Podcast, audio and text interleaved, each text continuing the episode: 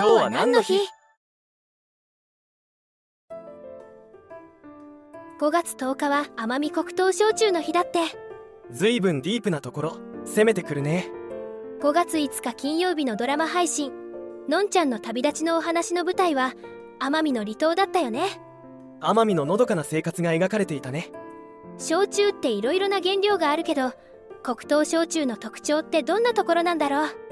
奄美黒糖焼酎は奄美大島や徳之島などの奄美群島で作られている焼酎だよ。原料は黒糖と米麹を主原料にしてるんだって。黒糖で作るんだ。じゃあ甘い味がするのかな？そういうわけではなくて実は黒糖焼酎はかなり辛口なんだよ。でも香りは黒糖らしく甘くてフルーティーだとか。なるほど。香りと味のギャップがあるんだね。それって面白そう。そうなんだ。奄美黒糖焼酎は日本で唯一の地理的表示保護制度に登録されている焼酎なんだよ。つまり奄美群島でしか作れない特別なお酒なんだって。すごいね。じゃあ奄美群島に行かないと飲めないの？そんなことはないんだよ。最近はインターネットやお取り寄せで手に入りやすくなってるし都会の居酒屋やバーでも見かけるよね。そうなんだ。じゃあ私も飲んでみたいな。でもどうやって飲むのがおすすめなの？水割りで飲むと辛口の味わいが引き立つらしいよ。氷を入れるとさらに爽やかに飲めるって。爽やかに飲めるのはいいわね。炭酸割りならフルーティーな香りが広がるのがいいね。甘いジュースやソーダと合わせるとカクテルみたいに楽しめるよ。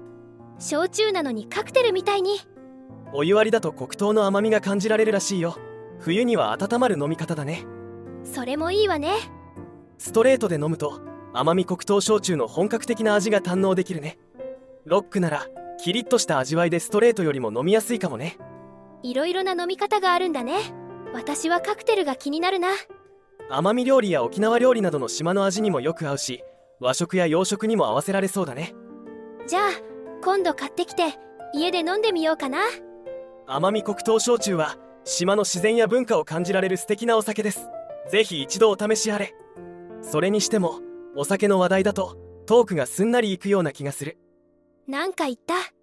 いえ何にも。気のせいです。今日のおすすめの曲はこちら。K さんの「ハルジオン」です。今日も一日頑張りましょう。